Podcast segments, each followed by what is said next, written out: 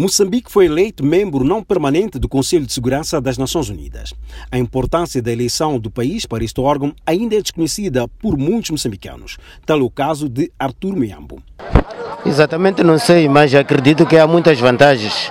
Por exemplo, a, a, a opinião de Moçambique sobre a paz vai ser muito válida, exatamente para os países até pobres, é, vai ter uma opinião favorável. Nilza Bartolomeu também diz desconhecer o papel de Moçambique neste órgão. Tem vantagem porque vão nos ajudar a apoiar Moçambique nas guerras, eles também, para estar no patamar, aqui estão lá na América, em outros países, para terem mais oportunidade de emprego. Não sei. Porém, nas ruas de Maputo, há quem acompanhou o processo de eleição, como é o caso de Onésio Mabote. Nós estaremos, estaremos abertos para novas oportunidades a nível mundial.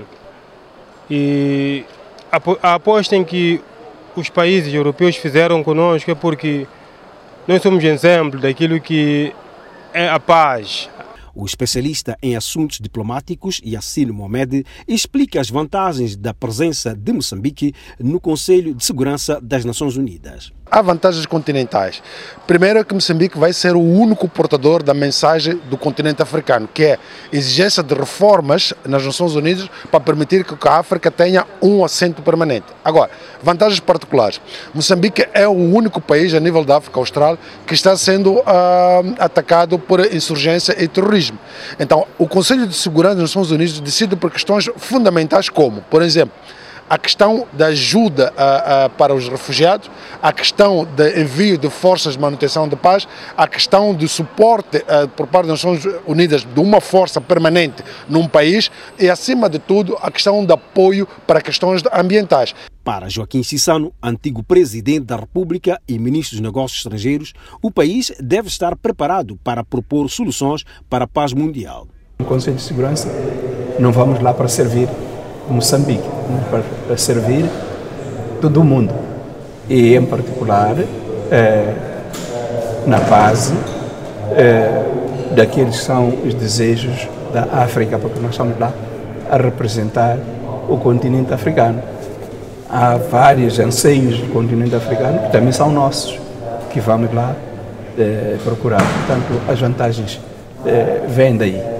O presidente da República, Felipe Nussi, falou à nação após a eleição do país e considerou que Moçambique será a voz de África neste órgão.